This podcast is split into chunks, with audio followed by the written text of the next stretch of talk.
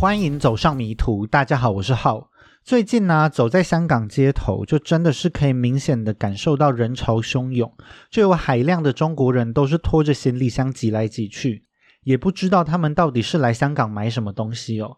不过呢，既然中国人可以轻松南下到香港来，我就想之后我应该也可以轻松北上去中国吧，就可以去到处旅游一波。毕竟中国也是有很多漂亮的地方都没去过，就可以多多的拓展旅游版图。所以啊，我这个周末就想说，可以去办一张去中国必须要准备的台胞证。那台胞证在香港办起来其实蛮容易的，只要带着台湾的身份证还有护照，到在中环的中国旅行社就可以直接办理。但是啊，这整个中国旅行社里面真的是人山人海，吵到跟菜市场一样，非常可怕。但是幸好啊，台胞证的那个柜台是完全没有人的，连队都可以不用排，就可以直接坐下来受理。但是很雷的是啊，我都没有注意到，原来办理台胞证是要让他收走护照的。因为我接下来我的护照还有别的用途，暂时就没有办法让他收走。所以这个周末呢，我就没有办成台胞证。但已经知道办理的流程，下次办起来应该就蛮轻松了吧？据说呢，从香港去深圳非常的方便，而且什么东西都会便宜很多，就希望可以赶快去看一看喽。在上一集录音的时候啊，我就发现有很多椅子咿咿呀呀的声音。我今天录音的时候有特地换了一张椅子，就希望不要再出现怪声了。这集的最后呢，我还会念一下已经很久没有念的 Apple Podcast 留言。在中间断更的时候，几乎都没有新的留言哦。如果大家有空的话，就上去多多帮我评论一下吧。那就让我们开始今天的案件喽。今天的案件呢，是发生在东欧国家波兰。波兰呢有一条河叫做奥德河，奥德河是波兰最长的河流之一。上游啊源自捷克，接着就流到波兰的西南边。它的中游就是在波兰跟德国的交界处，到了下游又流回了波兰。今天的这一起案件呢，是发生在奥德河位于波兰西南边的这一段河道。奥德河流经波兰西南边的城市 Wrocław。弗罗茨瓦夫在弗罗茨瓦夫郊外的奥德河畔，树林非常茂盛，这里人烟稀少。河畔呢都是长得长长的野草，松树跟橡树也生得十分茂盛。不过因为奥德河内的渔产丰富，因此呢还是会有钓客来到这边钓鱼。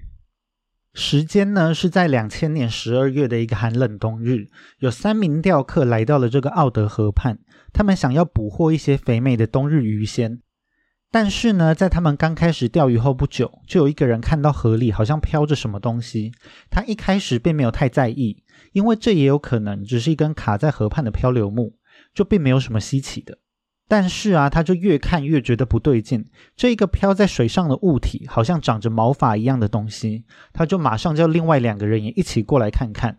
三个人就研究了一番，觉得这个漂浮的东西好像是真的长着毛发。它的毛发呢，就顺着水流一上一下的摇曳着。三个人手忙脚乱的想要确认这到底是一个什么东西。于是呢，其中一个钓客就小心翼翼的用钓竿戳了戳这个漂浮物。当他们看清楚的时候，就发现这毫无疑问的是一具漂浮在水中的尸体。这几名钓客啊，一下子就紧张了起来。他们马上就报了警。当警方到现场勘验的时候，慎重的把尸体从河水中捞了出来。这是一具留着长发的成年男性尸体。男子的脖子上被人套着一个绳结，他的双手呢被人反绑在后面，脚也是同样被绳子绑住。在脚的绳子还有脖子的绳结之间。还被人用一条长度远短于尸体长度的绳子从背后绑在了一起。那这边就需要大家发挥一下想象力，因为这一条绳子比身体短的缘故，男子被绑住的时候啊，他身体的姿势就必须是脚向后曲着，时时刻刻就像一只瞎子一样弯曲着身体哦。如果他稍微松懈，他想要把脚伸直的话。这个绳索的拉扯呢，就会勒住这个男子的脖子，所以男子在死前呢，就只能一直紧绷着身体，直到他全身无力为止。他就是在一个非常残忍又痛苦的过程中缓慢的死去。由于尸体上的绳结不太可能是自然形成的嘛，那警方就认为啊，男子不可能是自杀，马上就把这一起案件归类在谋杀事件。在尸体被打捞上来的时候，男子身上只穿着汗衫还有内裤。明显与寒冷的十二月天气不相称。警方认为呢，凶手应该是在别处用这种酷刑式的绳结杀害了男子。再将男子的尸体抛弃在这条河中。但是尸检的报告却与警方的推论不吻合，因为呢，在男子的肺中是有进水的迹象，显示出溺水反应。这么说呢，男子就应该是在死亡前就已经被凶手丢入河中活活淹死了。不过尸检报告中呢，也有显示，在这个男子的胃中啊，是什么食物都没有，表示男子在死前呢，可能是遭到凶手的虐待，有好几天的时间都没有进食。男子身上的伤痕啊，也可能是凶手虐待男子所导致的结果。虽然尸体身上的衣衫单薄，并没有什么东西可以用来证明男子的身份，但警方并没有花太多时间就确认了这个男子的身份。男子高大的身材，还有一头茂密的深色长发，再加上他一双湛蓝的眼睛，恰好是与一个多月前的一起失踪案件十分吻合。警方很快的就联络到了这名失踪男子的家人。并请他的家人来到警局认尸。这名失踪的男子呢，叫做 Darius Yanesewski 我就叫他大力。大力呢，在波兰西南边的城市弗罗茨瓦夫开设了一间小小的广告公司。他却在前一阵子突然失踪了。他失踪的时间呢，大约是在钓客在奥德河中发现尸体的一个月前。在两千年的十一月十三日下午，大力从自己开设的广告公司离开之后，自此就人间蒸发了。这就是最后一次有人看到大力的身影。大力的家人听到有大力的消息，十分激动。警方原先是通知大力的老婆前往认尸，但是大力的老婆害怕看到尸体真的是自己老公，她会承受不住，因此呢，他不敢前往认尸。最后就是由大力的妈妈前去认尸。除了前面提到的特征之外，大力的妈妈还一眼就认出了大力胸前有一个胎记，就确认了尸体的身份。在确认死者身份之后，警方也正式展开调查。警方呢，首先是在发现大力的树林之中进行地毯式的搜索，他们甚至派出潜水员到河底寻找线索，但是却没有发现任何有用的东西。警方呢也四处询问大力的亲朋好友，也没有漏掉他生意的来往对象。当警方了解到大力的婚姻状况曾经出现问题时，他们就把大力的老婆列为重要的嫌疑犯。不过，经过更进一步的调查，就发现这两个人的婚姻危机啊，早就已经度过了。两个人甚至正在规划要去领养一个小孩。现在两人的感情还算蛮融洽的。大力的老婆并不像是凶手。警方也无法找到任何可以推进这一条调查方向的线索，因此警方最后就排除了大力老婆作案的可能。警方依照最常见的杀人动机——情杀、财杀、仇杀这几个方向，一一寻找了可能的作案人，但最后他们就不得不承认，大力并没有陷入感情纠纷，财务状况也非常正常，在生意上与生活中呢，也都没有明显的仇敌。在亲友口中的大力就是一个非常温和的绅士。在空闲的时刻呢，他参加了一个摇滚乐队，并为乐队写写歌、弹弹吉他。大家都认为啊，大力并不像是那一种会在外面与人结怨的人。最后，警方针对这一起案件的调查可以说是一无所获。所以在发现尸体的半年之后，案件就终止了调查。波兰的媒体呢，就将此事大肆渲染，大力的命案就以完美犯罪的噱头，成为了波兰皆知向闻的案件。在案件调查终止之后，这一起案件就成为了悬案，渐渐的被大家遗忘，只剩下大力的家人没有忘记这个案件。他们在发现大力尸体的河畔设置了十字架，默默纪念着大力。接着呢，时间很快的过了几年，来到了二零零三年的秋天傍晚。一名弗罗茨瓦夫的警官 Yachek Roblevsky，我就叫他阿福哦。阿福呢，在审视局里的冷案时，就被大力的案件吸引了注意力。大力的案件呢，大约是在三年前发生的，在悬案之中，并不算是什么陈年旧案。不过，因为大力的案件基本上在调查上是没什么线索的，从地方结案之后，卷宗就转存到了弗罗茨瓦夫的警局，与弗罗茨瓦夫历年来的冷案存放在一起。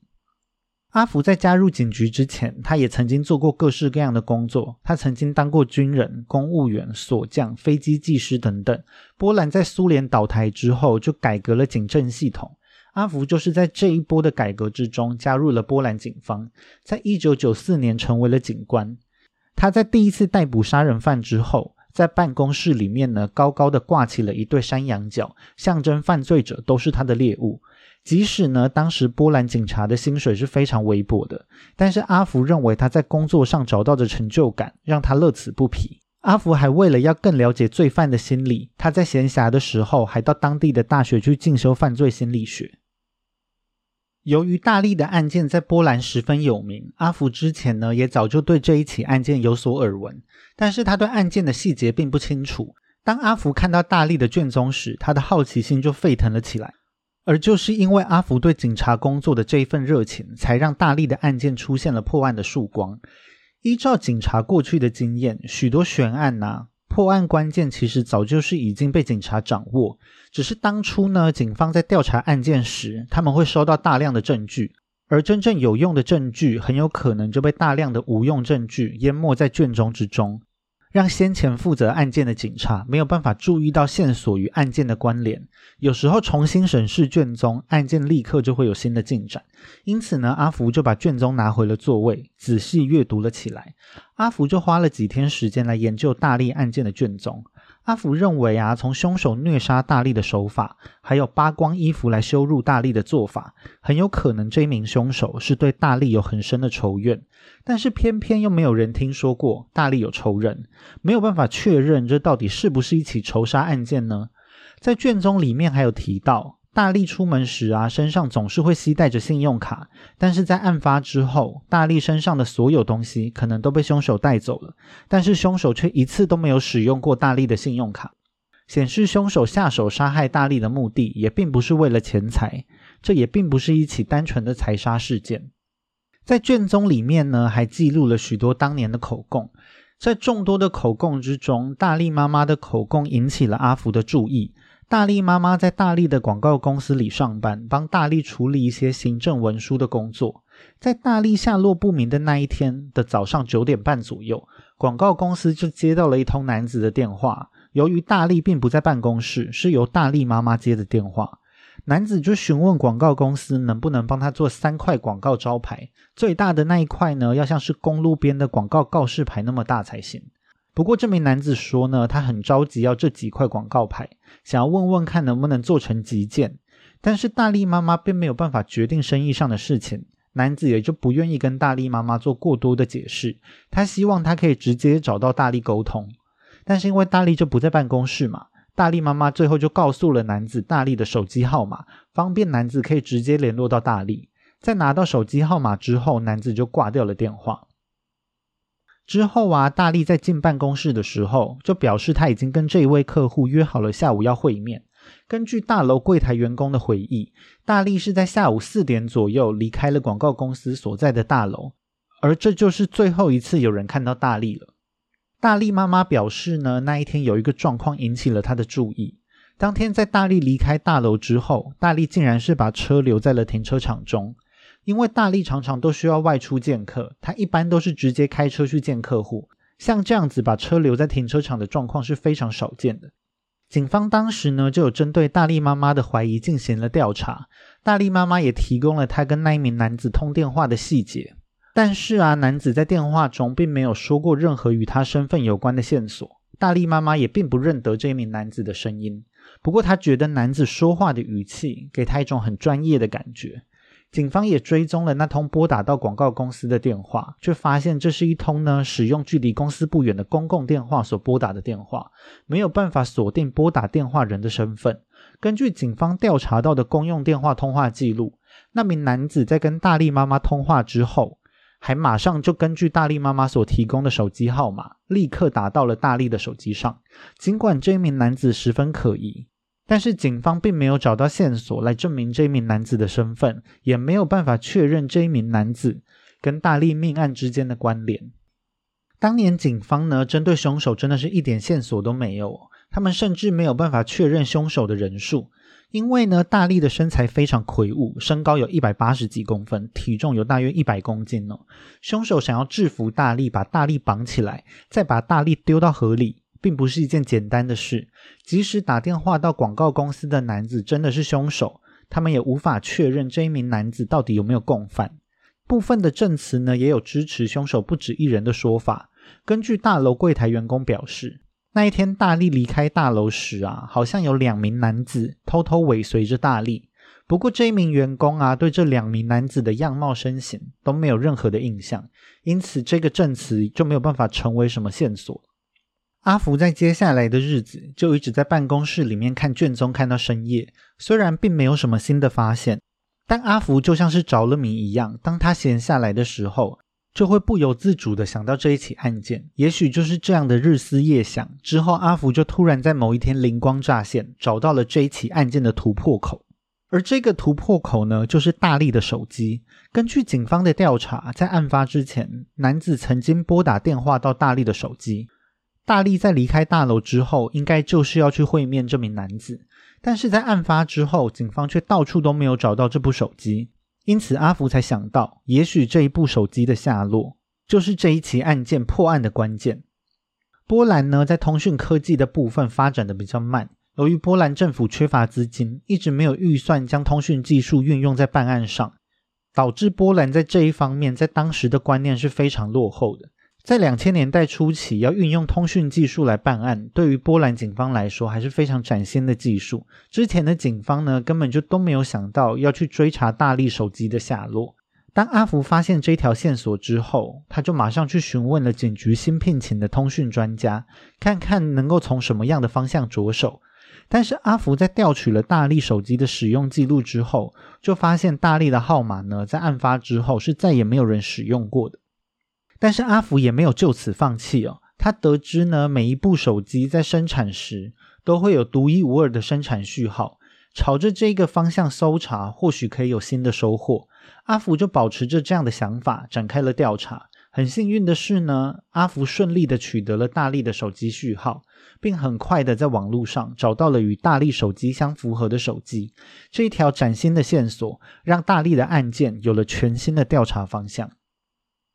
当时啊，在大力下落不明的仅仅四天之后，在波兰一个叫做 Allegro 的拍卖网站上面，有一个叫做 Chris B 中刮胡七的账号呢，刊登了贩卖手机的资讯。而这部手机的序号就跟大力下落不明的手机一模一样。阿福就顺着这条线索去调查了刊登拍卖手机广告的账号主人，并锁定了一名三十岁的波兰男生。Christian 巴拉，我就叫他巴拉。阿福立刻呢就把巴拉当成这一起案件的重要嫌疑人。不过阿福暂时还没有办法断言巴拉到底是不是这一起案件的凶手。杀害大力的凶手应该要是一个深思熟虑、计划周详的人，他才能够在大力的社交圈中完全不露破绽，在大力的死亡现场也没有留下任何的痕迹。在尸体被发现的时候，这一起案件还曾经被誉为是完美犯罪呢。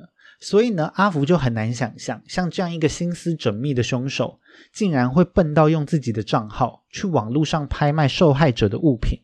因此呢，阿福就猜测，或许拔蜡只是恰好从其他人的手中取得了大力的手机，或是他是从二手的商店买到了这只手机。阿福甚至认为啊，拔蜡是在路上捡到这只手机的可能性，都比他杀了大力之后还把手机拿到网络上面拍卖还高。警方呢，如果想要知道更多关于拔蜡的事情，最简单的做法就是把拔蜡传讯到警局里面问话。不过让警方困扰的是啊，警方根本就联络不上拔蜡哦，因为呢，在大力的案件发生之后，拔蜡已经移居到了国外，他只有偶尔才会回到波兰。基于拔蜡人已经在国外的状况，警方没有办法排除他是潜逃到国外的可能性。警方呢也不想要大张旗鼓的调查，以免打草惊蛇，因此呢就只能先从其他管道旁敲侧击一些有关于拔蜡的资讯。阿福在调查拔蜡的背景时，就发现拔蜡在二零零三年的年初出版了一本叫做《A Mark》的小说。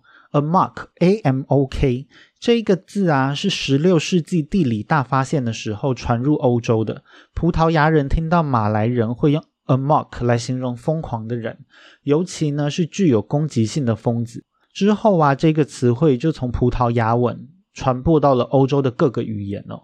阿福对这一本小说非常感兴趣，因此他就去买了一本来阅读。a mark 呢以一只昏暗的山羊为封面，山羊啊是恶魔古老的象征，从封面上就暗示了拔蜡这一本小说的风格。这一本小说的内容主要是在讲述一个思考哲学的波兰人，当他感到无趣时，就到处以性来满足自己的生活。整本小说呢，充满了色情跟暴力。阿福过去很少接触这个类型的书籍，但他仍然是能够看出这一本书中的反基督思想非常强烈。但更让他在意的是。这一本书中的男主角 Chris 呢，他的名字跟拔蜡的 Christian 基本上是同一个名字，只是拼法不同哦。而这个名字呢，就跟警方在拍卖网站上面找到的账号名称是一模一样的哦。那我叫这一个书中的男主角叫克里斯。除了克里斯这一个名字跟拔蜡的名字是类似之外，书中的情节呢，也让阿福非常在意。克里斯在毫无理由的情况下动手杀害了自己的情人。克里斯在情人的脖子上套上了绳结。在犯案之后呢，克里斯把自己隐藏的很好，并没有任何人发现他的罪行。由于阿福认为这本书中描写的犯案方式跟大力的案件相似，就让阿福很在意。因此，阿福就将《A Mark》这本小说认为是这一起案件重要的线索。为了找寻拔蜡还有书中主角克里斯的相似之处，阿福就开始调查拔蜡的生平。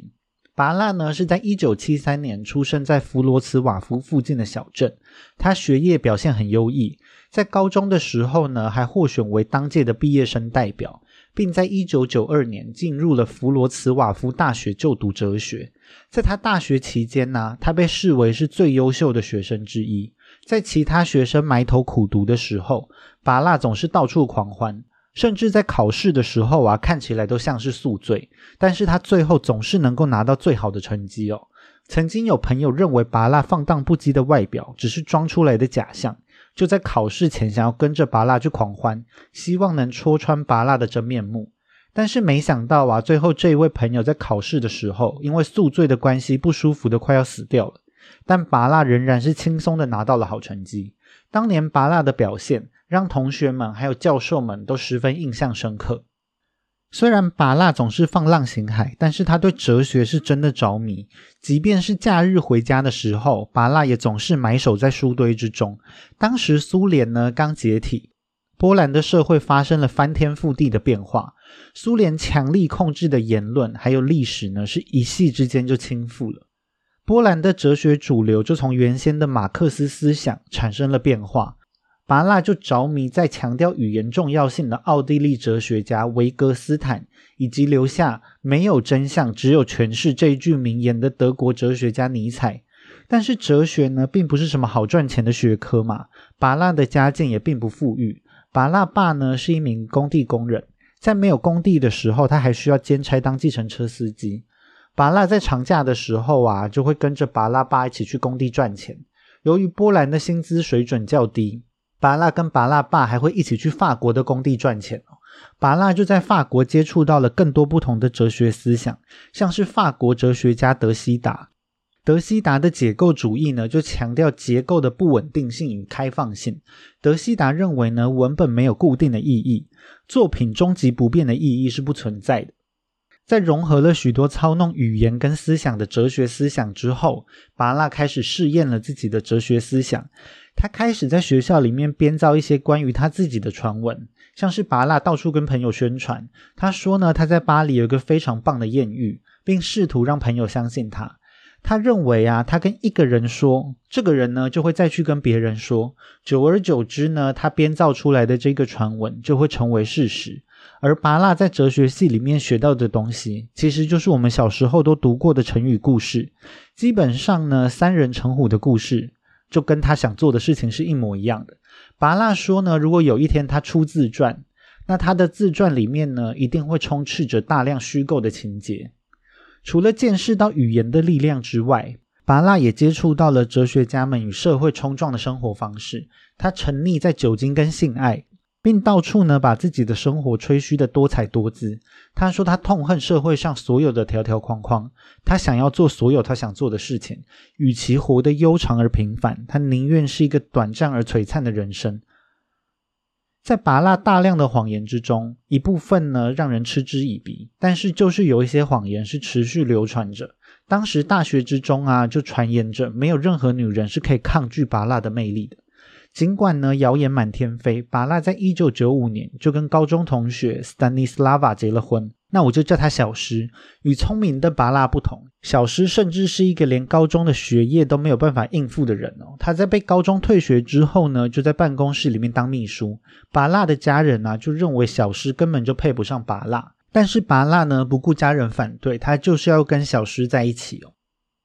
两人的儿子 Casper 呢，在一九九七年出生，也是在这一年呢，他从弗罗茨瓦夫大学以最优异的成绩毕了业，顺理成章的获得了哲学博士的入学资格。虽然博士生的学位呢是有奖学金的，但是远远不足以养活巴拉一家三口。碍于生计的关系，巴拉就只好放弃了博士学位。之后呢，他就开了一家洗衣店来维持生活。一开始生意应该是做的还不错，因为他在一九九九年的时候啊，巴拉还以青年创业家的身份接受过采访。在采访中呢，巴拉就表示，他从来不觉得自己像是一名生意人，他更想要当一名学者。在采访之中啊，巴拉还自嘲说，他的理想就像是要到处去墙上涂鸦的人，但是他迫于生活，只好去当把涂鸦都清洗干净的人。而实际上呢，巴拉也确实是如他自己所说，他真的不适合当一名生意人哦。当店里赚钱的时候呢，巴拉并没有把这些钱用来作为店内的资本支出，他就是到处挥霍。所以这一家短命的洗衣店在两千年的时候就破产了。这件事情呢，也成为了拔蜡跟小诗婚姻破裂的导火线。原本两人就因为拔蜡在婚后还是到处跟女人纠缠不清而争吵不断。在洗衣店倒闭之后，小诗就选择离开了。突然失去一切的拔蜡也离开了波兰，进行了一段治疗伤心之旅。他先是去了美国，之后又去了亚洲。他靠着教英文还有潜水来赚取旅费。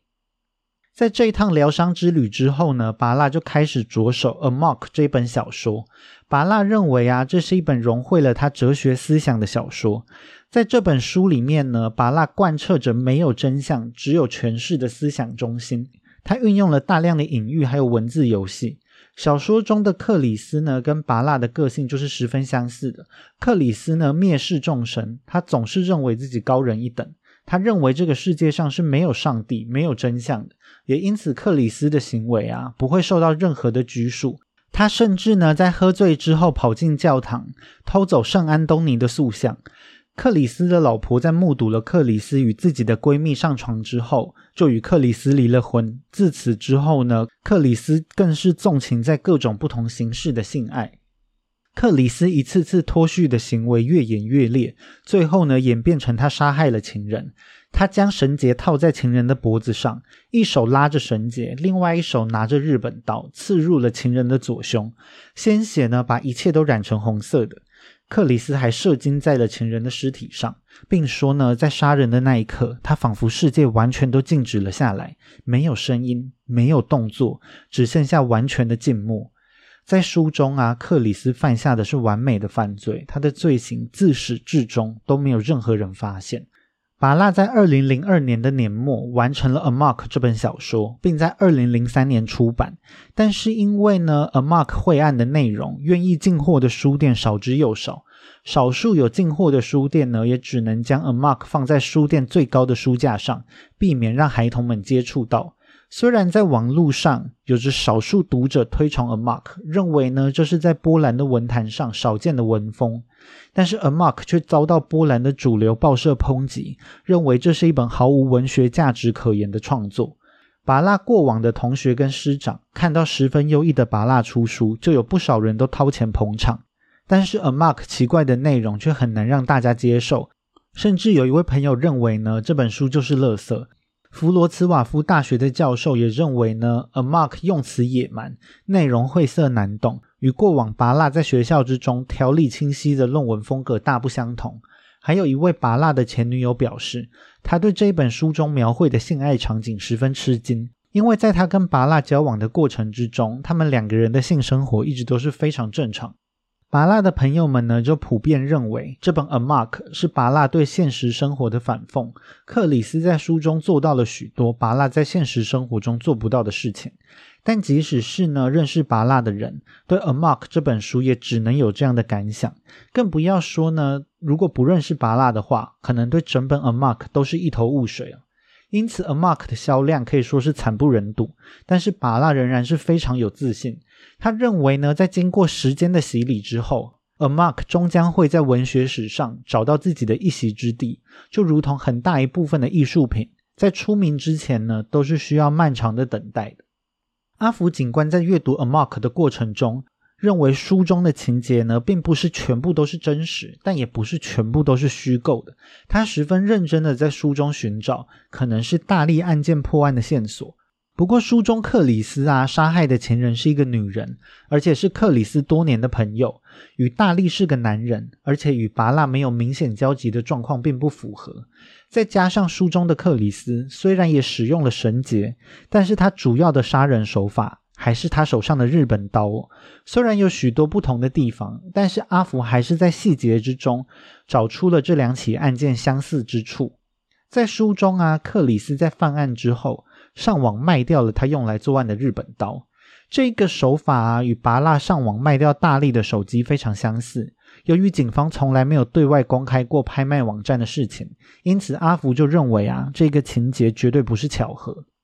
在书中啊，克里斯还跟其中一个情人半开玩笑的说：“你认为下面哪一个不是事实呢？是我经营的电台倒闭了，还是我曾经在十年前杀过一个男人呢？”阿福认为啊，这个对话应该就是在对应着拔蜡的真实人生。阿福已经大胆假设拔蜡就是大力命案的真凶，那他接下来要做的就是小心求证。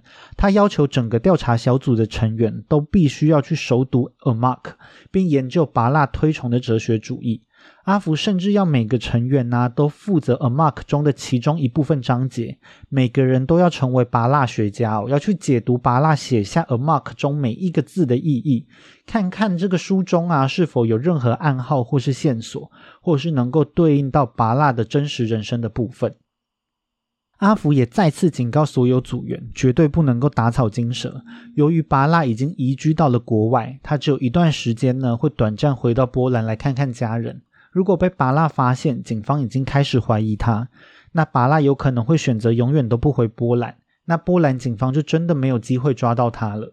因为怕被拔蜡察觉，警方甚至不敢联络与拔蜡亲近的人，他们只能重新整理已经公开的线索，以及询问一些与拔蜡交情不深的人，一点一点的整理着拔蜡与克里斯的相似之处。巴拉跟克里斯呢都十分着迷于哲学，两个人都有着酗酒的习惯，妻子也都离开了他们。两个人都曾经经营公司，最后也都是破产告终。两个人也都出发去环游世界。阿福还发现了两人的另外一个共通点。阿福呢发现巴拉过去曾经有过被拘留的记录。当阿福阅读巴拉当年的案件报告时，却发现他早就已经在《A Mark》里面看过克里斯做过同一件事情。在那一天晚上啊，拔蜡与一个朋友在喝酒，两个人整夜都醉醺醺的。在酒喝完了之后，他们就要去商店再多买一点酒。在回去的路上，两个人经过了一间教堂，拔蜡就突然说他想要有第三个人跟他们一起喝酒，于是两人就闯进教堂，把圣安东尼的塑像给偷走了。在找到拔蜡跟克里斯的经历的确有重叠之后，阿福就更加相信他的推论是没有错的。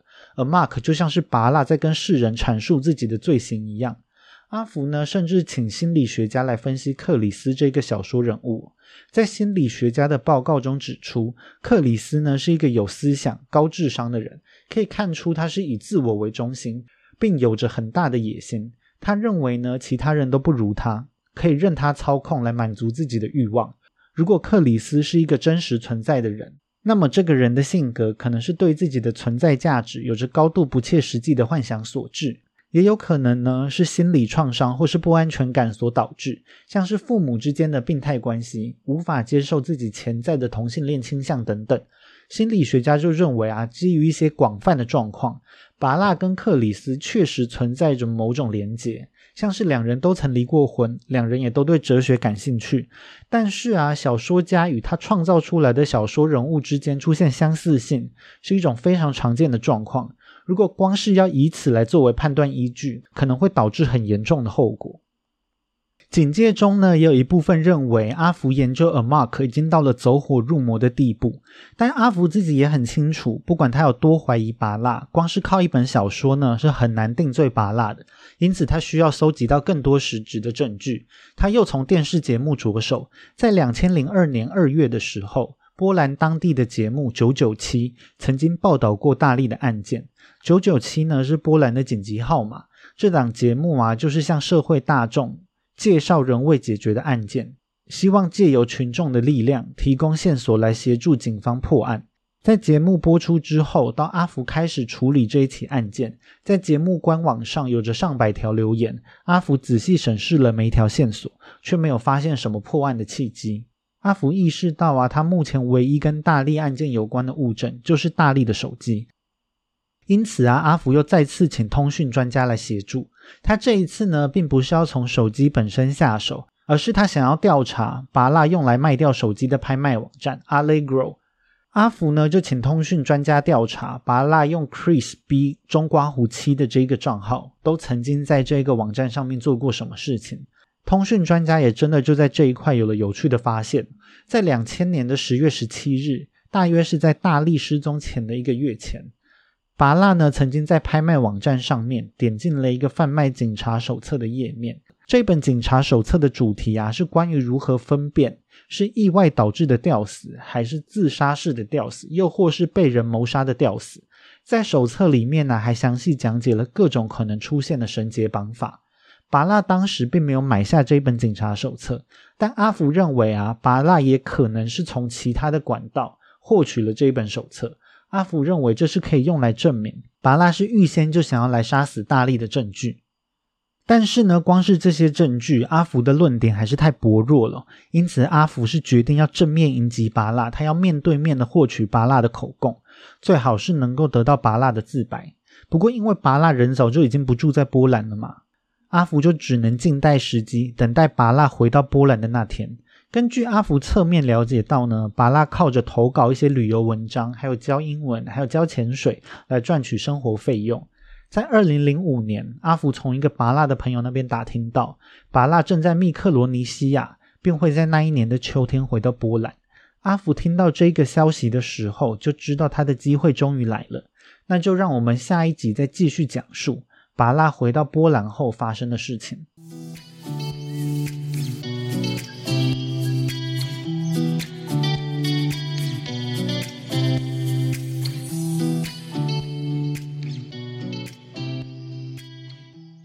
真的是很久都没有念 Apple Podcast 的留言了，竟然从去年十月开始就都没有再念过留言了。那今天呢，要念四则五星留言。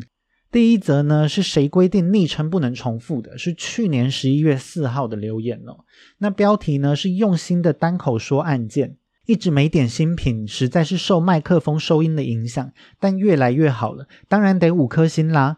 单人说故事不会有聊天吵杂失焦的状况，所以很喜欢这个频道，也很喜欢总是为角色们以简单代称来描述。只有在这个频道可以毫无脑雾的状态的一直连贯来龙去脉，否则多角色下一堆英文名，复杂时总得想一下谁。谢谢。那很感谢你觉得音质有变好。那我觉得单人节目还有多人节目真的是各有优缺点。多人节目呢，虽然常常会聊天，但是气氛上啊，自然就可以比较热络一点。同样是产出一个小时的节目，双人节目呢，平均一个人就只要说话三十分钟。单人节目我就自己常常都是录音录到口干舌燥，在口干舌燥的状况下，还特别容易出现口误，就会录得比较辛苦了。但还是很高兴你喜欢哦。第二则呢是来自胖胖比比，是去年十二月二十七的留言，标题是故事好听，故事描述详细紧凑，从第一集开始听越来越好，加油，很赞很赞。那我现在的微小愿望呢，就是希望可以一直维持有在更新的状态，希望能够带来更多不同的案件给大家。第三则留言呢是去年十二月三十日，来自艾乌斯利亚，标题是 Y A A A 耶。耶，更新了，但结果是分级，等等，只好等下集再一起听。那很感谢艾乌斯利亚的多次留言哦。那这一次呢，就真的让你久等了，竟然上下两集是相隔了两个多月。那今天这一集的案件也是分成上下两集，就希望我下周可以顺利的生出下集，不要再让大家久等。那最后一则留言呢，是今年一月五日的留言，是来自迷途迷，那标题是大推荐，浩姐说的超好，一天会忍不住听很多集，很喜欢浩用取绰号的方式来帮助大家进入故事。那这也很赞哦！这一则跟第一则的留言都有提到取绰号的事情。那我之后当然还是会继续取绰号啊。那以上就是这一集的全部内容了，大家拜拜，我们下次见喽。